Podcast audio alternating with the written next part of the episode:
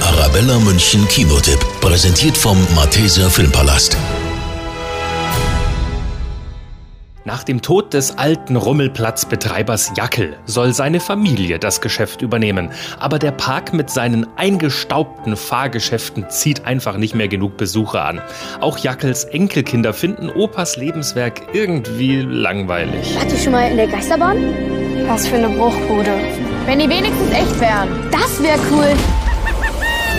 Die Geisterbahn Geister erwachen zum Leben und sind gar nicht so fies wie befürchtet. Die Kids haben deshalb eine Idee. Mit denen retten wir den Rummel. Na klar, wo gibt's schon einen Park mit echten Geistern? Und dann geht's richtig rund. Die Geister spuken nicht nur auf dem Rummelplatz, sondern bringen auch den Alltagstrott der Menschen im Nachbarsort ganz schön durcheinander. Spuk unterm Riesenrad macht auf jeden Fall Spaß. Perfekt für einen Familienausflug ins Kino.